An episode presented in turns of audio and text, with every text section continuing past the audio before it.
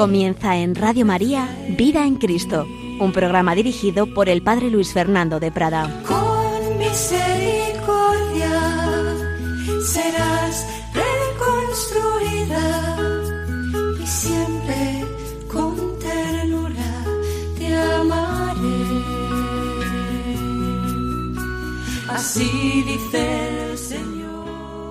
Un cordialísimo saludo, muy querida familia de Radio María. Aquí seguimos profundizando en nuestro Señor Jesucristo. El fundamento del cristianismo es el propio Cristo, su persona, sus misterios. Y de ello nos habló maravillosamente Joseph Ratzinger, Benedicto XVI, en Jesús de Nazaret. Vamos exponiendo lo que nos dejó en esa obra sobre Jesús y hoy vamos al capítulo dedicado a un misterio muy importante de la vida del Señor, su transfiguración. Sabéis que la liturgia de la Iglesia nos lo trae en dos momentos. Como fiesta se celebra el 6 de agosto. Pero luego tenemos siempre esa escena en el Evangelio del segundo domingo de Cuaresma. La Iglesia nos quiere indicar que en el camino cuaresmal todos vamos hacia la Pascua, todos estamos llamados a participar de la victoria de Cristo, de su resurrección, pero hay momentos de oscuridad, de cruz, de pasarlo mal. Jesús va a ir a la pasión, sí, sí, pero el que va a la pasión es el que luego va a triunfar. Y ese triunfo de la resurrección fue anticipado en la transfiguración. Podríamos hablar de, de estas palabras en el misterio de Cristo, configuración, desfiguración, transfiguración, configuración. El Hijo de Dios se hizo hombre, se configuró con la humanidad, asumió una verdadera naturaleza humana, configuración. Desfiguración, esa naturaleza, ese rostro, ese cuerpo de Cristo fue desfigurado en la pasión, desfiguración y transfiguración definitiva en la resurrección, un cuerpo glorioso, transfigurado, pero parcial. Esa transfiguración se dio en esa escena que así llamamos, que ocurrió en ese monte alto que la tradición llama el monte Tabor. Pues vamos a ver hoy cómo Benedicto XVI nos exponía este misterio de la transfiguración, pero primero vamos a leer la escena en uno de los tres evangelios sinópticos. Los tres nos hablan de ella, Mateo, Marcos y Lucas. Vamos a leerla en San Lucas, en el capítulo 9, a partir del versículo 28. Dice así, unos ocho días después de estas palabras, que son esas palabras de las que hablábamos en otro día, de cuando tras la, la confesión de, de Pedro, tú eres el Mesías, el Hijo de Dios, Jesús habla de la pasión y le dice a todos los discípulos que tenemos que seguirle con la cruz. Si alguno quiere venir en pos de mí, que se niegue a sí mismo, tome su cruz cada día y me siga, etc. Pues bien, después de esa escena, unos ocho días después, Jesús tomó a Pedro, a Juan y a Santiago y subió a lo alto del monte para orar. Y mientras oraba, el aspecto de su rostro cambió y sus vestidos brillaban de resplandor. De repente, dos hombres conversaban con él. Eran Moisés y Elías, que apareciendo con gloria hablaban de su éxodo, que él iba a consumar en Jerusalén.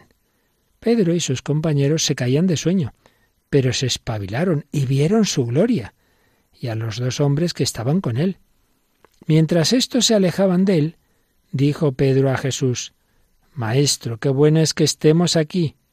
Haremos tres tiendas, una para ti, otra para Moisés y otra para Elías. No sabía lo que decía. Todavía estaba diciendo esto cuando llegó una nube que los cubrió con su sombra. Se llenaron de temor al entrar en la nube. Y una voz desde la nube decía, Este es mi Hijo, el elegido, escuchadlo. Después de oírse la voz, se encontró Jesús solo. Ellos guardaron silencio y por aquellos días no contaron a nadie nada de lo que habían visto. Así lo cuenta San Lucas en el capítulo 9 de su Evangelio con diversos matices Mateo y Marcos. Y ya veremos que sin contar la escena, San Juan habla del trasfondo de esa gloria de Cristo a través de su pasión, pero bueno, eso ya lo veremos. Vamos a ver cómo expone todo este misterio Benedicto XVI en el capítulo que se titula Dos hitos en el camino de Jesús, el capítulo 9 eh, del, del segundo de los volúmenes, el primero que se publicó en realidad, dos hitos importantes en el camino de Jesús, la confesión de Pedro, de la que ya hablamos, y la transfiguración. Pues vamos con, con este apartado de la transfiguración y precisamente lo primero que hacía Joseph Ratzinger, Benedicto XVI, es eh, hacernos ver la unión entre estas dos escenas, la que vimos de la confesión de Pedro, recordemos que San Pedro confiesa, tú eres el Mesías, el Hijo de Dios vivo, pero luego Jesús dice, bueno, después de decir tú eres Pedro, sobre esta piedra edificaré mi iglesia, después de ello Jesús anuncia que ese mesianismo es un mesianismo de cruz, que él va a morir y que luego resucitará. San Pedro dice, no, no, no puede ser eso. ¿Cómo que no puede ser eso? Aparta de mí, Satanás. Y es cuando el Señor pues nos da esas indicaciones generales a todos los discípulos que antes recordábamos, el que quiera seguirme, que cargue con su cruz, etc. Pues bien, como digo, Benedicto XVI nos hace ver la unión entre las dos escenas. Bueno, ya los evangelios, todos ellos, los tres sinópticos, hacen una indicación cronológica. Mateo y Marcos dicen seis días más tarde de esas escenas, Jesús tomó consigo a Pedro, a Santiago y a su hermano Juan. Mateo 17, Marcos 9. Y Lucas, unos ocho días después de estas palabras. Bueno, pues esa ligazón, ese vínculo, significa, ya sabéis que aquí lo único que hago ya a partir de ahora es exponer lo que dice Benedicto XVI, significa, en primer lugar, que estos dos sucesos, en los que en ambos Pedro desempeña un papel destacado, están relacionados. Podríamos decir algo muy, muy profundo. En ambos casos, se trata de la divinidad de Jesús, de, del Hijo de Dios. San Pedro dirá, tú eres el Mesías, el Hijo de Dios vivo, y en la transfiguración se va a oír al Padre, este es mi Hijo amado. El Padre va a confirmar esa confesión de Pedro y se va, digamos, a ver palpablemente esa divinidad que le va a salir a Jesús por todo su cuerpo. En ambos casos se trata de la divinidad de Jesús, pero también en ambos casos la manifestación de su gloria va asociada con la pasión. En el caso de la confesión de Pedro, porque después de ella Jesús empieza a hablar de su pasión y de su muerte, y en el caso de la transfiguración, porque, como hemos oído, Jesús habla con Moisés y Elías de su éxodo que va a consumar en Jerusalén. ¿Qué es eso del éxodo? Bueno, pues su salida de este mundo, precisamente por el camino de la pasión de la muerte. Es muy profundo esto. Cuando se revela la divinidad de Jesús, es siempre en unión con su cruz. Solo en esa combinación conocemos adecuadamente a Jesús. Y este, este entretejimiento interno de cruz y gloria lo expresa también de otra manera San Juan, cuando nos dice de tantas formas que la cruz es la exaltación de Jesús y que esa exaltación se realiza así en la cruz. Así pues, algo muy profundo. Nuestro Dios, nuestro Señor Jesucristo, nos manifiesta su divinidad precisamente en el misterio de su humillación, de su cruz. En cuanto a la datación que nos ponen los evangelios, seis días u ocho días, bueno, a propósito de esta datación y relacionándola con, otros datos y con fiestas judías, hay aquí diversas investigaciones que nos resume eh, Joseph Ratzinger en su obra. Es indudable que hay una relación de distintas escenas de la vida de Jesús con las fiestas judías. Esto sobre todo lo va a dejar claro San Juan, pero también lo podemos ver aquí en los sinópticos en esta escena de la transfiguración. Pero, como digo, hay diversas interpretaciones. Por un lado, se nos recuerda que sólo cinco días separaban dos grandes fiestas judías que se celebraban en otoño. Primero venía el Yom a Kippurín, o el Yom Kippur que decimos más abreviadamente, la fiesta de la reconciliación. Y seis días después se celebraba la fiesta de las tiendas, Sukkot, la cual duraba una semana.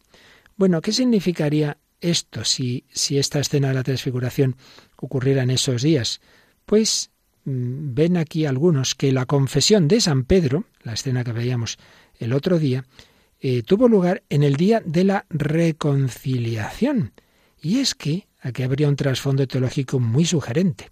Ese era el único día del año en que el sumo sacerdote entraba en el Santa Santorum del templo y pronunciaba solemnemente el nombre de Yahvé, ese nombre que, que no solían pronunciar los israelitas, el sumo sacerdote sí lo pronunciaba en esa gran fiesta en el Santa Santorum. Digo que esto sería un trasfondo teológico muy sugerente, porque en ese día en que el sumo sacerdote está pronunciando el nombre de Yahvé en el templo, Pedro, el nuevo sumo sacerdote del nuevo pueblo de Dios, va a pronunciar el nombre de tú eres el Hijo de Dios. Va a decir que Jesús tiene ese vínculo, esa afiliación con Yahvé. La confesión eh, hecha por Pedro de que Jesús es el Hijo del Dios vivo adquiriría en ese contexto una dimensión muy profunda. Otros autores, en cambio, eh, refieren la indicación de la fecha proporcionada por los evangelistas solamente a la fiesta de las tiendas, que duraba toda una semana. Entonces, en último término, bueno, son indicaciones que vienen a coincidir. Lo que está claro en los tres eh, sinápticos es que los seis días, o en torno a ocho, aquí más o menos, eh, se referirían a la semana de celebración de la fiesta de las tiendas. Entonces, la transfiguración de Jesús podría haber tenido lugar en el último día de esa fiesta. Ambas interpretaciones coinciden en que la transfiguración del Señor tiene que ver con esta fiesta que decimos, la de las tiendas. Esa relación aparece en el propio texto. Y de nuevo, pues esto nos da unas indicaciones teológicas profundas. Bueno, en primer lugar, insistamos en que un rasgo fundamental de la vida de Jesús, en el que va a insistir particularmente San Juan, es su relación con, con las fiestas judías. Lógico, Jesús, su vida, su misterio es cumplimiento de toda la historia previa. Son acontecimientos litúrgicos en los que la liturgia, con sus dimensiones de recuerdo y expectativa, se hace realidad, se hace vida, una vida que lleva de nuevo a la liturgia y desde ahí quiere convertirse nuevamente en vida. Entonces recordemos que todas las fiestas judías tenían tres dimensiones. Por un lado, hay un precedente de ellas, y es que todas proceden de celebraciones, digamos, de religión natural, de un pueblo eh, ligado al, campo, a la naturaleza, a los animales. Hay un primer nivel natural. Por tanto, en, primer, eh, en ese primer nivel son fiestas que hablan de la creación y del Creador. Pero luego, y más importante, son recuerdos de cómo Dios se ve actuado en la historia.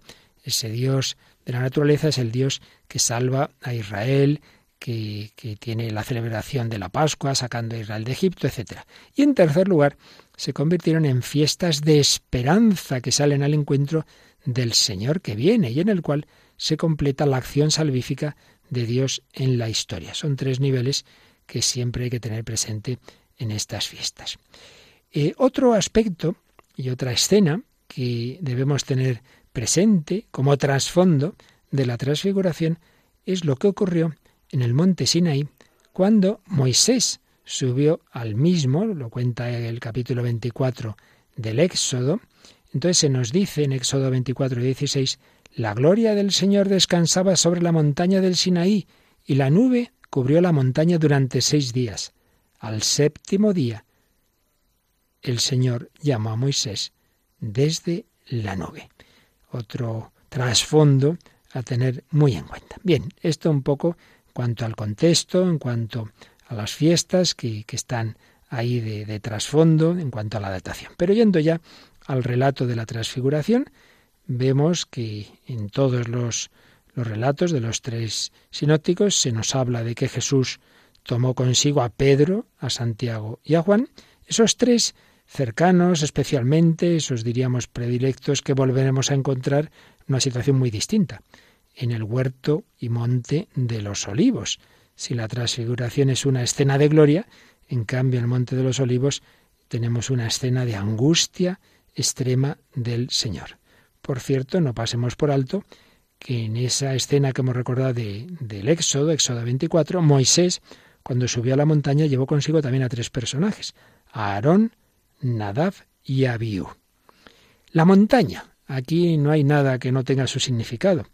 La montaña es un, un símbolo que aparece mucho en toda la Sagrada Escritura como lugar de cercanía, especial cercanía de Dios. Y hay distintas montañas en la historia de la salvación y en la vida de Jesús. La montaña de las tentaciones, la gran última tentación, le subió el demonio a Jesús a una montaña, le mostró todo el mundo, etc.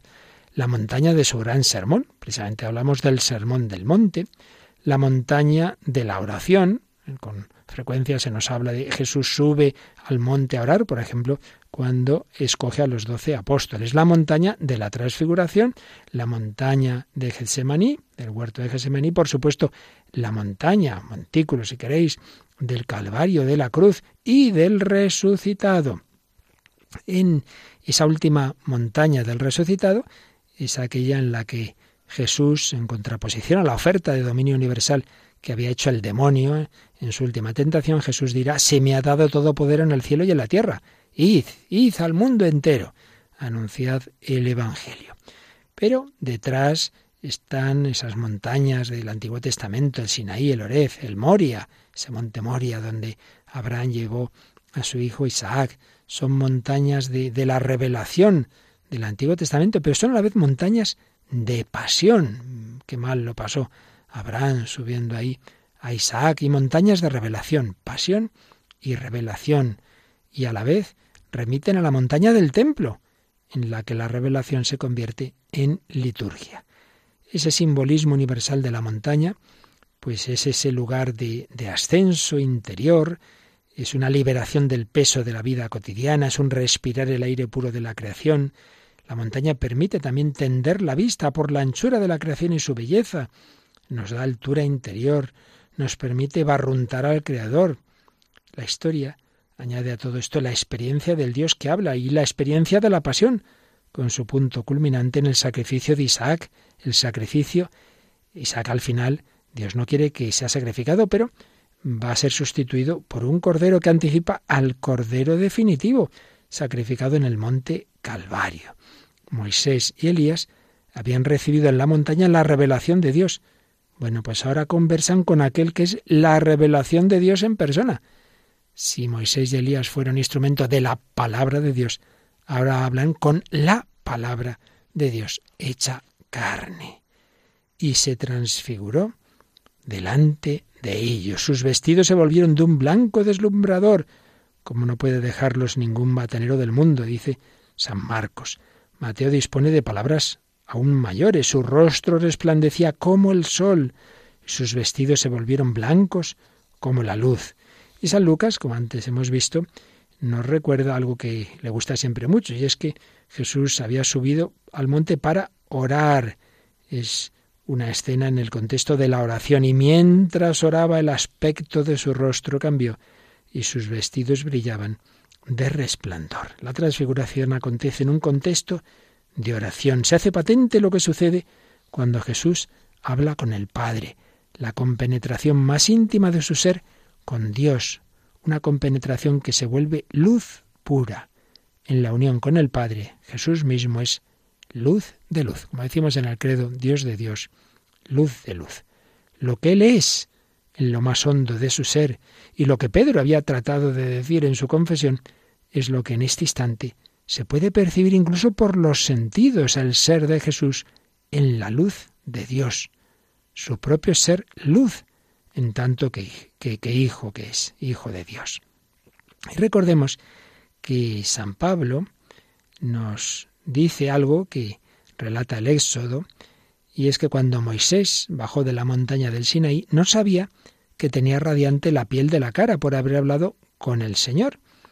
Pues sí, había hablado Moisés con Dios y entonces la luz de Dios reverbera sobre Moisés y lo vuelve radiante, pero, pero es una luz que le viene desde fuera, que, hace que resplandezca, digamos, externamente. Jesús, en cambio, irradia desde dentro. No es que reciba luz desde fuera, sino que Él mismo es la luz, luz de luz, luz recibida del Padre. Qué preciosa escena. Bueno, antes de seguir comentándola, según nos explica Benedito XVI, vamos a, intentar quedarnos contemplándola, vamos a meternos en la oración, vamos a subir ahí con Pedro, Santiago y Juan Vamos a intentar mirar a Jesús, ver cómo habla con Moisés y Elías. Vamos a escuchar esa voz del Padre.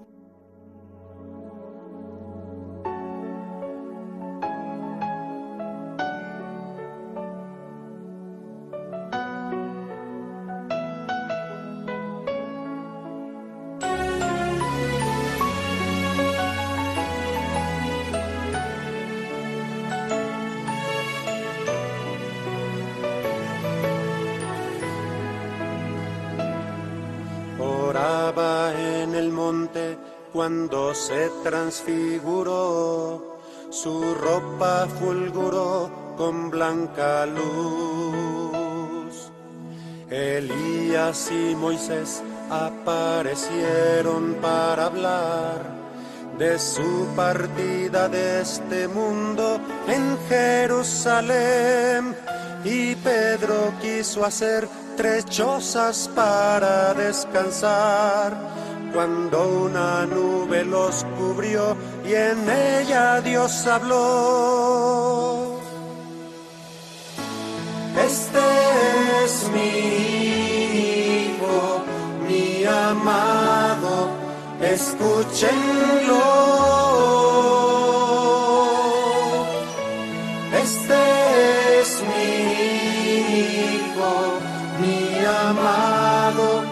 Escúchenlo. Hagan suyo su camino, el camino de su amor. Síganlo en obediencia por su cruz hasta su luz.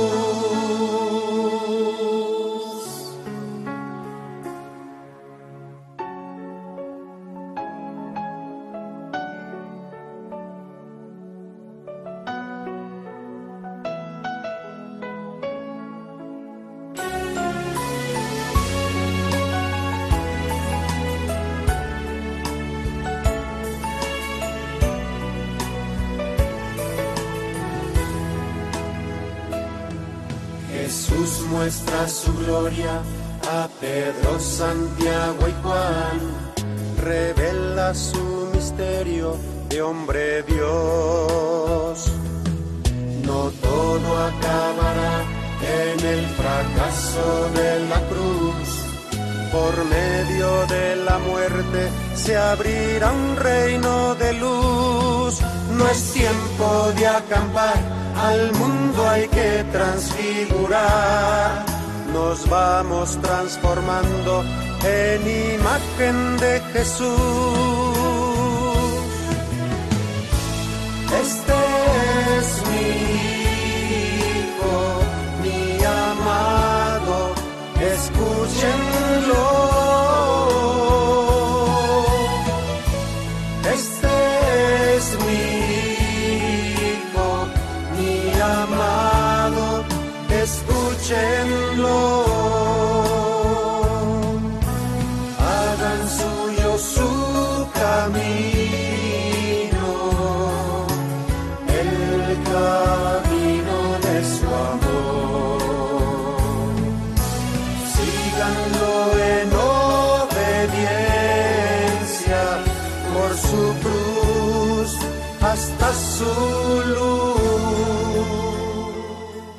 Este es mi Hijo, el amado, el predilecto. Escuchadlo, la voz del Padre que se oyó en ese monte de la transfiguración que estamos comentando, según nos dejó escrito y explicado José Ratzinger Benedicto XVI en su obra Jesús de Nazaret. La túnica, esa túnica blanca de luz en la transfiguración, nos habla también de nuestro futuro. En los libros de tipo apocalíptico de aquella época, las túnicas blancas son expresión del ser celeste, las túnicas de los ángeles y de los elegidos. El mismo Apocalipsis de San Juan habla de las túnicas blancas que llevarán los que se salven. Pero se nos dice también que esas túnicas son blancas porque ellos las han lavado en la sangre del Cordero, Apocalipsis 7:14. Y es que por medio del bautismo se unieron a la pasión de Cristo. Y su pasión es la purificación que nos devuelve la túnica original, aquella que habíamos perdido por el pecado original. Recordemos cómo se expresa esa desnudez que tienen Adán y Eva tras el pecado, cómo Dios les hace un vestido y cómo cuando el hijo pródigo vuelve, el padre dice, venga ponerle el mejor vestido. Por el bautismo nos revestimos de luz con Jesús y nos convertimos en luz. Aparecen hablando Moisés y Elías con Jesús, dos grandísimos personajes del Antiguo Testamento. Recordemos que cuando Jesús resucite y haga aquel famoso camino de Maús con aquellos discípulos, no cuenta Lucas capítulo 24, pues nos dice, dice ahí el Señor cómo, cómo la ley y los profetas habían hablado de él. Pues en efecto, el gran representante de la ley, Moisés, y el gran representante de los profetas, Elías, están hablando con Jesús. La ley y los profetas hablan con Jesús, hablan de Jesús. Y San Lucas nos dice de qué hablan. Dice de su éxodo que iba a consumar en Jerusalén, Lucas 9, 31, es decir, su éxodo, la salida de este mundo. Su tema de conversación es la cruz, el éxodo de Jesús. En Jerusalén Jesús va a salir de este mundo, de esta tierra, al cielo va a volver. La cruz de Jesús es éxodo, salir de esta vida, atravesar el mar rojo de la pasión y pasar a la gloria, en la cual siempre va a quedarse con las llagas en esa humanidad resucitada y gloriosa, van a quedar las llagas de su pasión. El tema fundamental de la ley y los profetas es la esperanza de Israel, es ese éxodo que libera definitivamente. El contenido de esta esperanza es el Hijo del Hombre y siervo de Yahvé, que con su sufrimiento abre las puertas a la verdadera libertad y a la novedad. Los mismos Moisés y Elías son figuras de la pasión y testigos de la pasión. Hablan con el transfigurado acerca de lo que ellos dijeron en la tierra sobre la pasión de Jesús. Pero al hablar de eso con el transfigurado, se hace evidente que esta pasión trae la salvación, que está penetrada de la gloria de Dios, que la pasión se transforma en luz, en libertad y alegría. Por cierto, cuando bajen del monte, eh, los discípulos van a preguntar a Jesús por esa tradición que había, eso que decían los escribas de que Elías iba a volver. Entonces Jesús les dirá, Elías vendrá primero y lo renovará todo. Ahora, ¿por qué está escrito que el Hijo del Hombre tiene que padecer mucho y ser despreciado?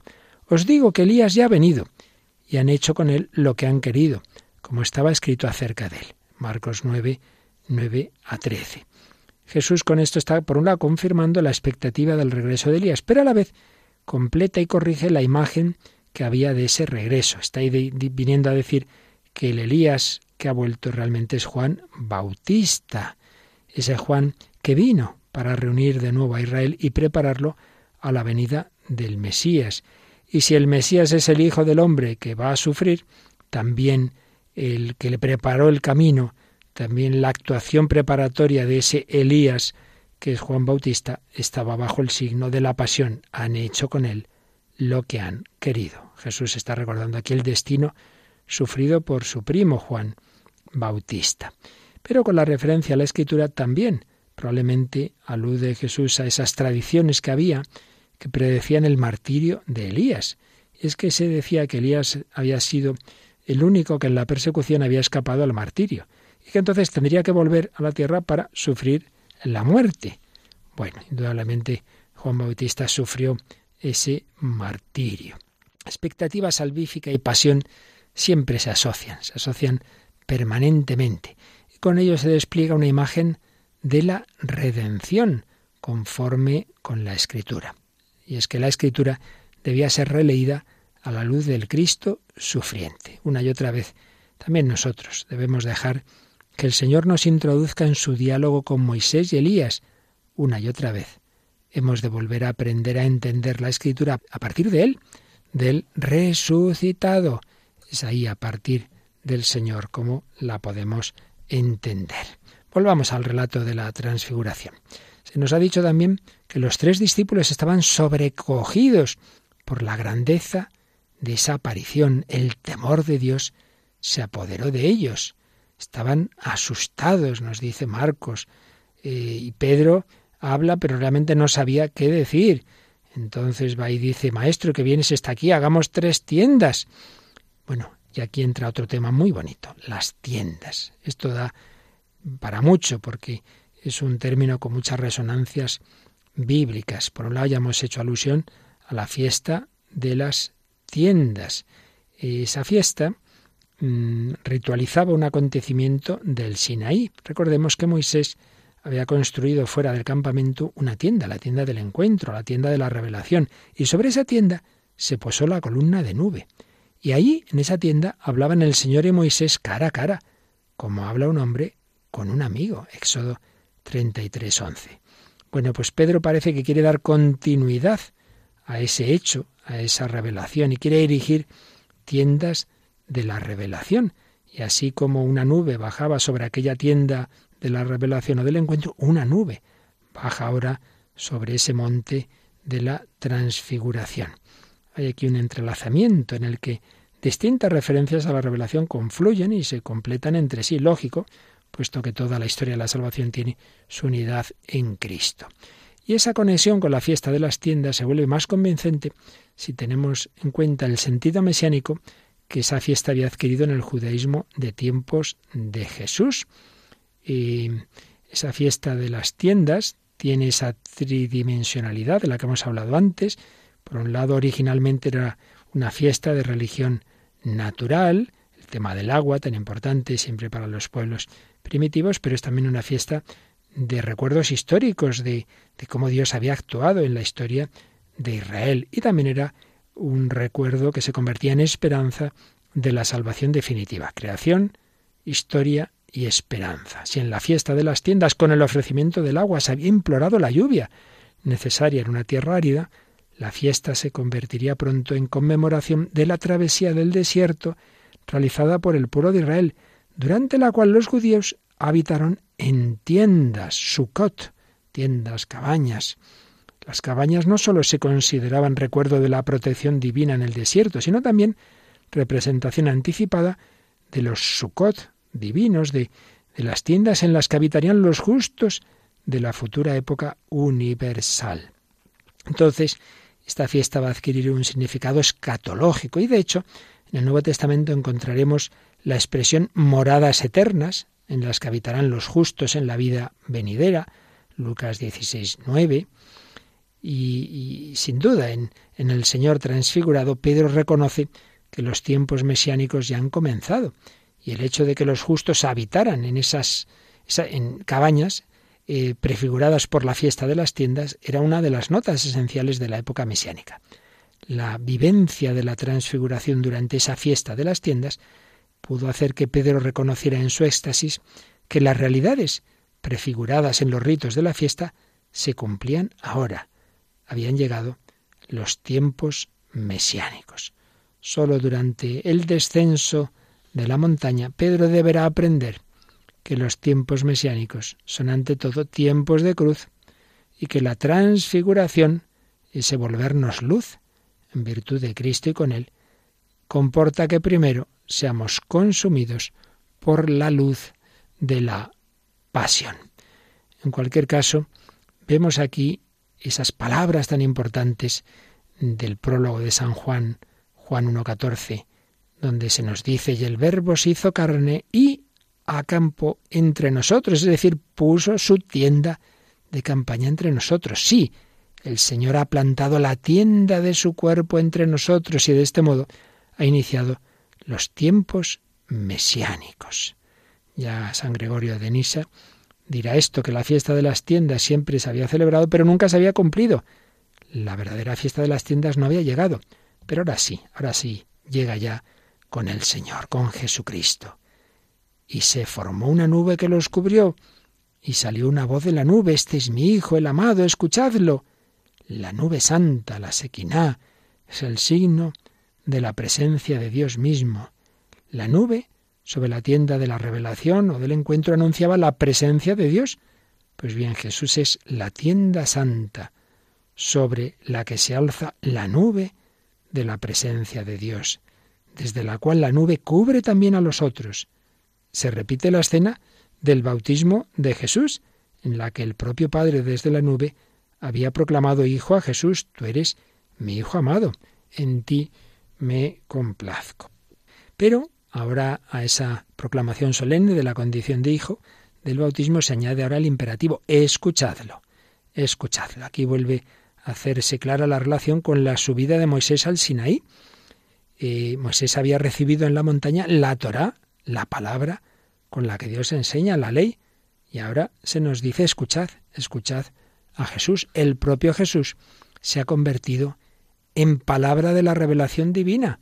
Jesús es la ley misma, es la Torah misma. Seguidme, sígueme. Esa es nuestra ley. La aparición va a terminar con esto. Su sentido más profundo queda resumido en esa palabra, escuchadlo. Los discípulos tienen que volver a bajar con Jesús y aprender de nuevo a escuchar al Señor. Escuchar y mirar al Señor. Muchos santos, como nuestra Santa Teresa, han deseado ese contemplar el rostro de Cristo, han deseado revivir esa escena de la transfiguración, contemplar a Jesús, ve ante mis ojos, y luego ya solo queda morir para verte eternamente. Se lo pedimos al Señor, contemplarle y escucharle en esta vida, para luego disfrutar de Él eternamente, de su rostro en el cielo.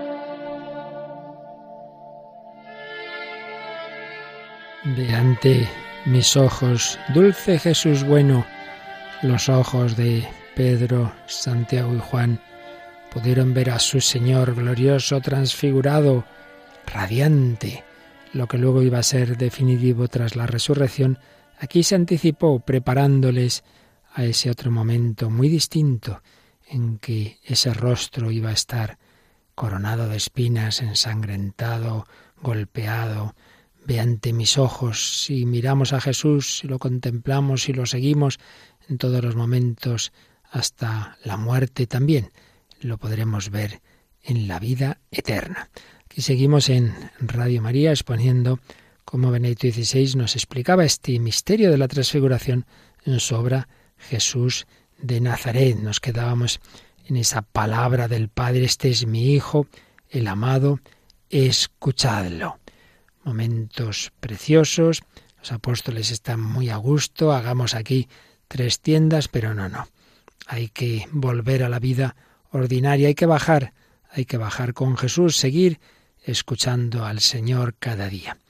Y ahora podemos entender las palabras de las que ya hablamos el otro día. Entre la confesión de Pedro, tú eres el Mesías, y esta escena de la transfiguración, San Marcos había puesto estas palabras de Jesús. En verdad os digo que algunos de los aquí presentes no gustarán la muerte hasta que vean el reino de Dios en toda su potencia. Marcos 9.1. ¿Qué pasa? Que algunos no iban a morir, iban a, a, estar vivos cuando se produjera la parusía, la irrupción definitiva del reino de Dios, o qué querría decir esto. Bueno, pues podemos entenderlas precisamente relativas a la transfiguración. Si San Marcos ha puesto esas palabras precisamente aquí, inmediatamente antes de la transfiguración, es porque se van a cumplir en este acontecimiento.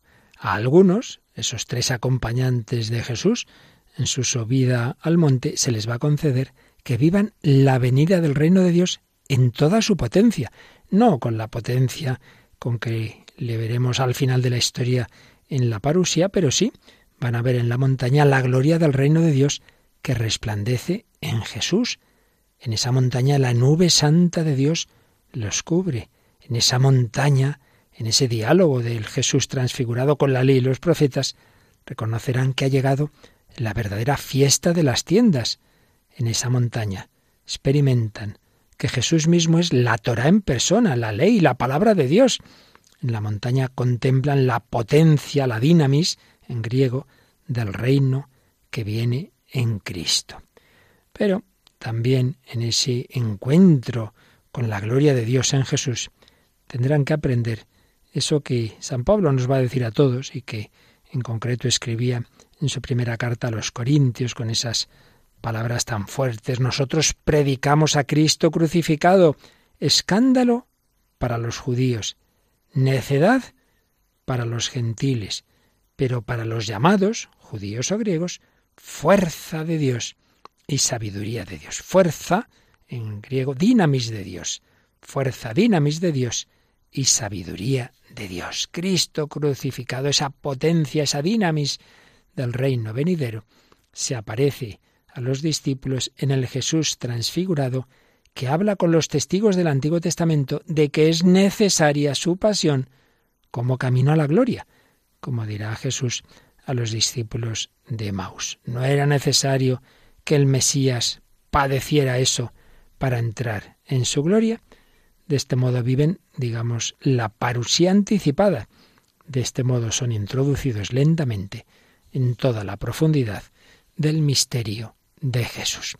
Pues así termina este apartado de este capítulo de Jesús de Nazaret sobre la transfiguración. Como nos quedan algunos minutos y hemos dicho algunas cosas quizá un poco complejas, vamos a sintetizar lo que expone aquí Benito XVI, ahora ya un poco más libremente con mis palabras, pero bueno, siguiendo lo que nos dice. Hemos visto, en primer lugar, la conexión de esta escena con la confesión de San Pedro y con esas palabras que Jesús dijo después. ¿Quién dicen los hombres que es el Hijo del Hombre? Que Elías, que Jeremías. ¿Quién decís que soy yo? Tú eres el Mesías, el Hijo de Dios vivo.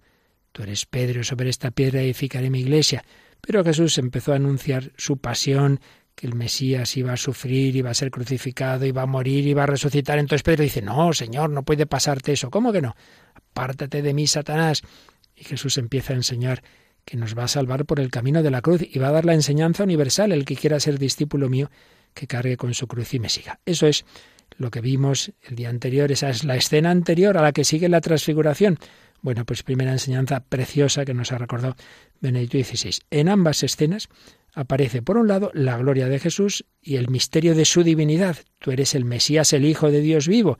Este es mi Hijo, el amado, el predilecto, escuchadlo. Glorioso, luz de luz, transfigurado. Pero también en ambas escenas aparece el camino de la pasión.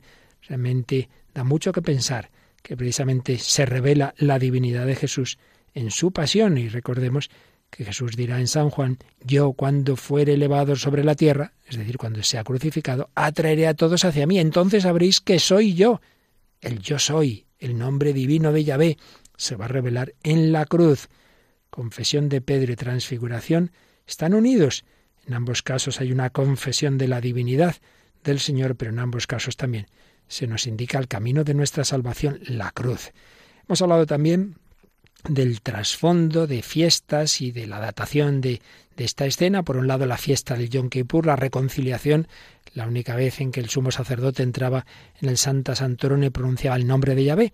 Pues también aquí se va a pronunciar el nombre divino en Cristo, de esa manera simbólica, mostrando esa gloria divina. Es el, el Hijo de Dios, luz de luz. También hemos visto que esto tiene lugar en la fiesta de las tiendas todo ese trasfondo de, de, las tiendas tan bonito y tan, y tan sugerente, esas tiendas que los israelitas eh, usaron en el desierto, esa tienda del encuentro, de la revelación en la que Moisés hablaba con Dios cara a cara como un amigo con su amigo y en esa tienda se posaba la nube. Bueno, pues ahora la tienda es Jesús. Él puso su tienda de campaña entre nosotros, la encarnación y sobre esa tienda que es la humanidad de Cristo desciende esa nube, el Espíritu Santo, la divinidad, que ya eh, el ángel Gabriel le dirá a María que el Espíritu te cubrirá con su sombra y así vas a concebir no de modo humano, sino vas a concebir al Hijo de Dios. El Espíritu, la sombra, la nube, son todo símbolos de esa divinidad, de esa presencia de Dios en esa tienda que es Jesús. Pero hemos visto también que las tiendas nos hablan del futuro. También nosotros estamos llamados a, a las moradas eternas, a poder contemplar al Señor cara a cara, a, a, poder llegar a esa morada definitiva en la casa de mi Padre. Hay muchas moradas. Eh, hemos recordado la importancia de las fiestas judías, la triple dimensión, una base natural, una base histórica en el Antiguo Testamento y una expectativa una esperanza que se iba a cumplir precisamente en Jesucristo. También otro aspecto, otra escena del Antiguo Testamento a recordar, de trasfondo es cuando Moisés sube al monte Sinaí con tres que le acompañan y allí la gloria del Señor descansaba sobre la montaña del Sinaí, la nube cubrió la montaña durante seis días y al séptimo día llamó Dios a Moisés desde la nube pues ahora hay otra montaña, ahora hay otros tres acompañantes, pero también está ahí Dios hablando en esa nube y ahora es eh, su Hijo eterno el que nos habla como hombre y como Dios. Y se juntan los personajes simbólicos más importantes del Antiguo Testamento, Moisés y Elías, y los nuevos mm, fundamentos del pueblo de Dios, la Iglesia, Pedro, Santiago y Juan. Hemos recordado la importancia de los montes en la Sagrada Escritura diversos montes y montañas, el simbolismo de acercamiento a Dios, del ascenso, de liberarse del peso de la vida cotidiana. Y hemos visto esa transfiguración, ese ponerse el cuerpo de Cristo glorioso, luz de luz, una luz interior, se nos manifiesta que realmente tiene, digamos, como escondida en esa humanidad su divinidad. San Ignacio de Loyola nos dirá que en la pasión la divinidad se esconde y en cambio en la gloria de, su resurrección se va a manifestar de una manera admirable, milagrosa. Pues bien, lo que iba a ocurrir en la resurrección, que ahí ya no hay duda, cuando se aparece Cristo resucitado de que es Dios, y así Santo Tomás confesará, Señor mío y Dios mío, eso se anticipa temporalmente a esta escena de la transfiguración. Hemos recordado el simbolismo también de las túnicas, esas túnicas de los elegidos, de que nos habla el Apocalipsis, que son blancas porque han sido lavadas en la sangre del Cordero por medio del bautismo, se unieron a la pasión de Cristo. Nosotros recibimos la blancura que hemos perdido por el pecado, la recibimos de la redención porque Jesús nos ha redimido. Moisés y Elías hablaban con Cristo de su éxodo, de cómo iba a salir de este mundo por ese camino de la cruz. Qué bien se está aquí, queremos quedarnos contigo, qué bien se está aquí, hagamos tres tiendas, sí, sí, pero no puede ser, eso ya llegará, ya llegará el cielo. De momento hay que bajar, hay que seguir caminando, hay que hacer presente el reino de Dios en la tierra. ¿Y cómo? Pues escuchando a Jesús. Este es mi Hijo, el amado. Escuchadlo, vamos a pedírselo al Señor, que nos alimentemos, por un lado, en esas experiencias que todos necesitamos de, de oración, de subir al monte, pues en la Santa Misa, en ratos de, adoración, de oración, en dejarnos sanar el alma por la confesión, días de retiro, de ejercicios espirituales. Es muy importante tener esos momentos de tabor, contemplar de una manera más intensa a Cristo, sí, pero, pero hay que seguir caminando, hay que bajar del monte en el día a día, manteniéndonos en unión con el Señor y escuchando siempre su palabra. Este es mi Hijo, el amado, el predilecto, escuchadlo. Aquí, Señor, no hay otro lugar donde estar mejor. Tu mano nos guía, tu amor nos protege, confiamos en ti. Qué bien se está aquí, Señor. Hay otro lugar donde estar mejor. Tu mano nos guía, tu amor nos protege, confiamos en ti.